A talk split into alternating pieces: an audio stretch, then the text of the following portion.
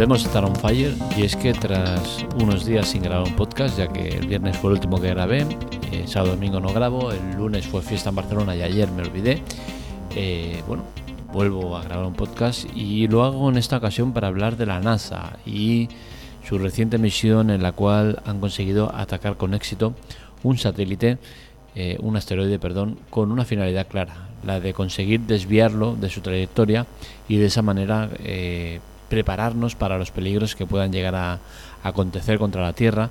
Y es que eh, la NASA constantemente está mirando, estudiando trayectorias y eh, velando por la seguridad de la Tierra, ¿no?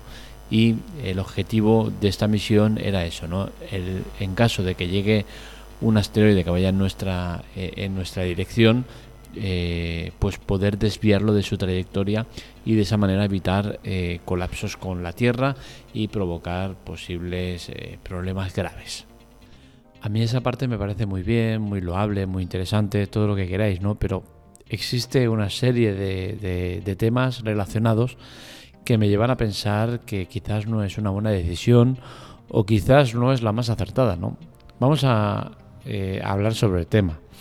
El, asteroide desviado o que se está intentando ver si se ha desviado, que se entiende que sí, ya que el impacto se ha producido y eso en teoría hará que su trayectoria cambie. Es un asteroide de unos 160 metros de diámetro. Luego hablaremos sobre qué tamaños son los peligrosos para la Tierra y demás, ¿no? Eh, el, tema está en pensar que el universo es algo que está ahí eh, y que cambia constantemente. Y la explosión de, materias eh, que hay por el espacio hace que cambien cosas, ¿no? Entonces, no sé hasta qué punto eh, podemos dar por válido o por bueno que el ser humano modifique la trayectoria de un asteroide que quizás lleva un rumbo que va destinado a colisionar con un planeta pequeño o con vete a saber qué y a su vez eh, eh, las partículas que salgan eh, acabar en tal y cual no entonces al final lo que están haciendo es modificar el, el curso de la vida. Y siempre he sido de la misma opinión. Cualquier cosa que tenga que ver con modificar el curso de la vida a mí no me acaba de parecer bien. ¿Por qué? Porque estás jugando un poco a ser Dios, a decir, oye, mira, viene un asteroide que va destinado a chocar contra el planeta Tierra y tú, porque te salen los huevos, vas a desviarlo. ¿Por qué? ¿Por qué no vamos a dejar que ese asteroide que mide 20 metros, 30 metros, colisione y con esa colisión se cargue una zona del terreno que dará paso a nuevas vidas, a nuevas no sé qué. ¿Por qué? ¿Por qué tenemos que ser tan prepotentes de decir estamos por encima de, del bien y del mal, de cualquier cosa? Os recordamos que hace millones de años contra la Tierra colisionó un asteroide que se cargó eh, la vida humana y dio paso a la nueva eh, generación de vida que hay, ¿no? Se acabaron los dinosaurios y empezó una nueva especie y eso evolucionó y fue eh, dando paso a lo que tenemos hoy en día. ¿Por qué no eh, tiene por qué pasar lo mismo? Es que no puedo entender por qué tenemos que tener esa mentalidad de destruir el planeta en el que vivimos, que es lo que hacemos, pero sin embargo, oye, que no venga nadie de fuera a destruirlo, que para eso ya estamos nosotros. Si viene alguien a destruirlo, nos lo cargamos. No sé, es un, es un tipo de, de mentalidad que nunca, nunca lo he entendido, ¿no? Eh, el, tema, a mí, eh, son muchos los que me preocupan con lo relacionado al espacio y demás, ¿no? Y es que el, el, el, tema del asteroide este, eh, sí que es cierto que es un asteroide que tiene unas dimensiones eh, que son considerables, ¿no? Se habla de, de, de, 160 metros, cuando, según la NASA, a partir de 140 metros ya empieza a, resultar peligroso eh, que colisione contra la Tierra un asteroide de esas dimensiones, ¿no? A partir de 30 metros ya se considera un diámetro lo suficientemente grande como para hacer ciertos estropicios en nuestro planeta. Y a partir de 140 se estima que es ya peligroso. Eh, en cuanto a la distancia, pues el, asteroide en cuestión, desviado, estaba situado a 11 millones de kilómetros de la trayectoria. O sea, esto es eh, un tema que hay que tener en cuenta eh, las cifras. La NASA considera que un elemento que esté más cerca de 50 millones de kilómetros de la Tierra ya empieza a ser peligroso. Con la cual cosa muchos de vosotros preguntaréis, estaréis preguntando, hostia, y entonces si estaba a 11 millones de kilómetros, ¿por qué este no era peligroso? Pues no era peligroso porque no estaba en la trayectoria de la Tierra. Y es que la NASA constantemente está eh, vigilando todo lo que ocurre en nuestro alrededor. Y la alta peligrosidad se sitúa en 7,5 millones de kilómetros, es decir, tiempo más que suficiente para reaccionar a eso. ¿no? Eh, y sobre todo lo más importante es que siga la trayectoria de la Tierra. Recordemos que el espacio es infinito, es inmenso. Y claro, la trayectoria que venga justo con la Tierra es algo que es complicado. De hecho, eh, se estima que las posibilidades de colisión de un asteroide de dimensiones considerables contra la Tierra es de una vez cada 10.000 millones de años, con la cosa es algo muy poco probable que pase, aunque puede pasar. Eh, un tema que me preocupa a mí, el de la Luna, ¿no? Y es que eh, vamos conquistando, invadiendo, visitando, investigando planetas de todo tipo pero sin embargo, el satélite más grande que tenemos aquí al lado, vital para nuestra existencia, es decir, la Luna, es un elemento que se ha quedado aquí como ahí se queda y nadie nos interesa. Se sabe que se ha lunizado en seis ocasiones, 69 dos veces, 71 dos veces y 72 dos veces más, y a partir de ahí nunca más se ha pisado la luna. Son cosas que a mí me sorprenden, ¿no? Si os hablo de nombres como eh, Alan Bean, Chase Conrad, Alan Shepard, Edgar Mitchells, David Scott, James Irwin, Charles Duke, Harrison Smith, seguramente son nombres que no suenan de nada. Sin embargo, son hombres que han pisado la luna. Es curioso, ¿no? Como si hablamos de eh, Buzz Aldrin, seguramente a nadie le suena absolutamente de nada. Sin embargo, es la segunda persona que pisó la luna.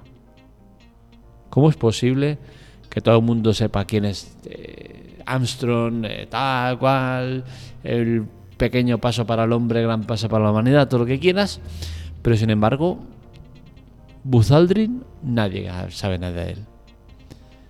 Era uno de los tripulantes de la primera nave que pisó la, Luna. Sin embargo, ha pasado a la historia sin pena ni gloria, a nivel popular. No me parece justo.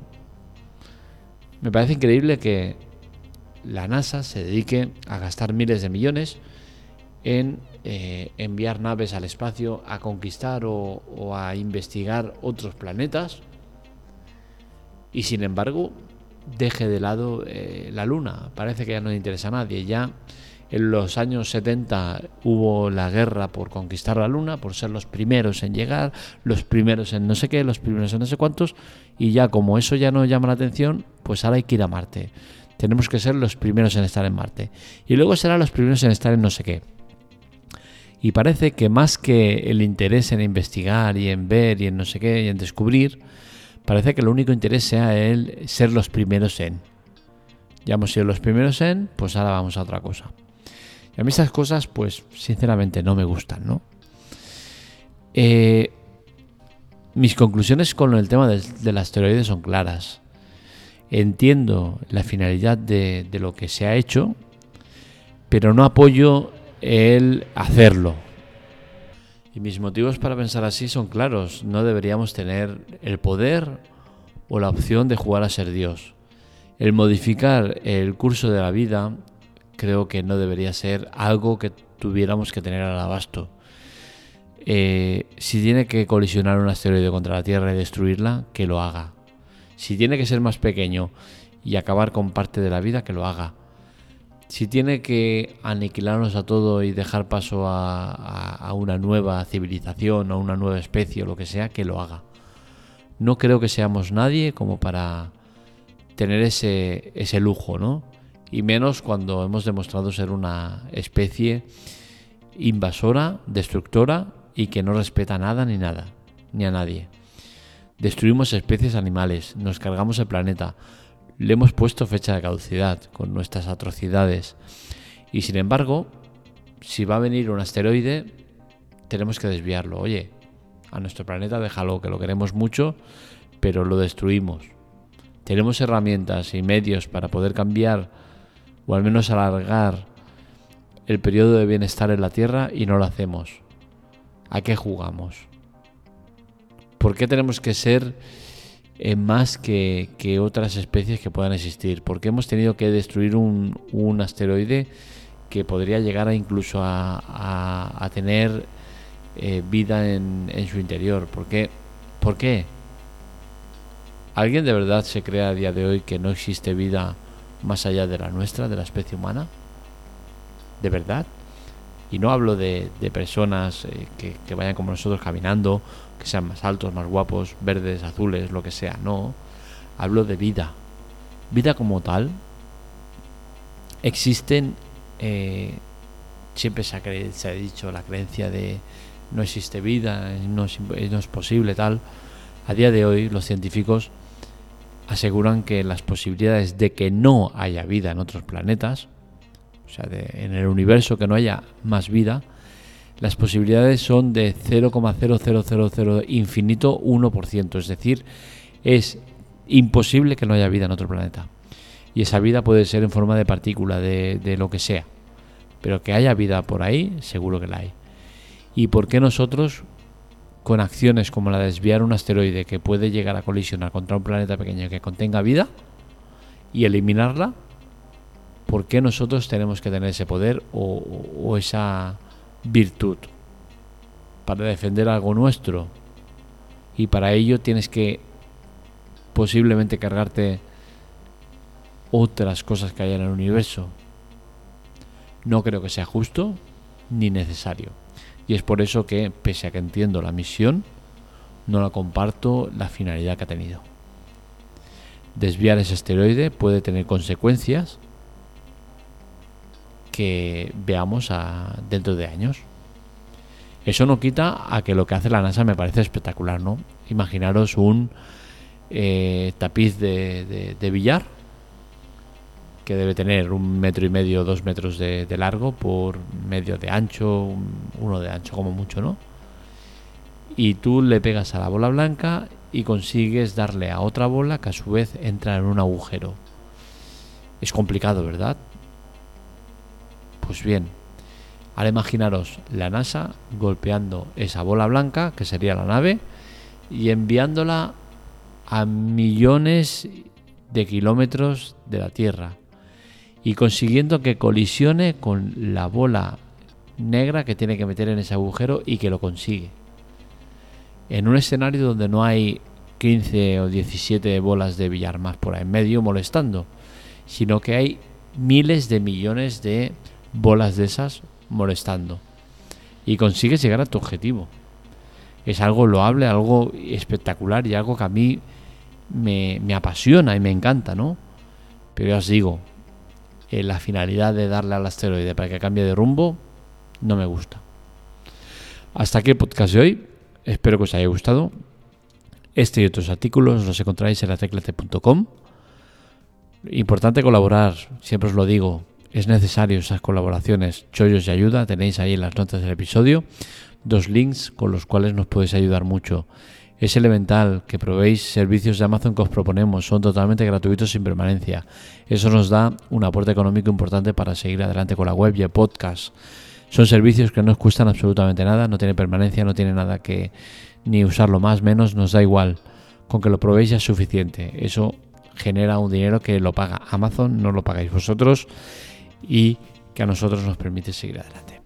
Un saludo, nos leemos, nos escuchamos.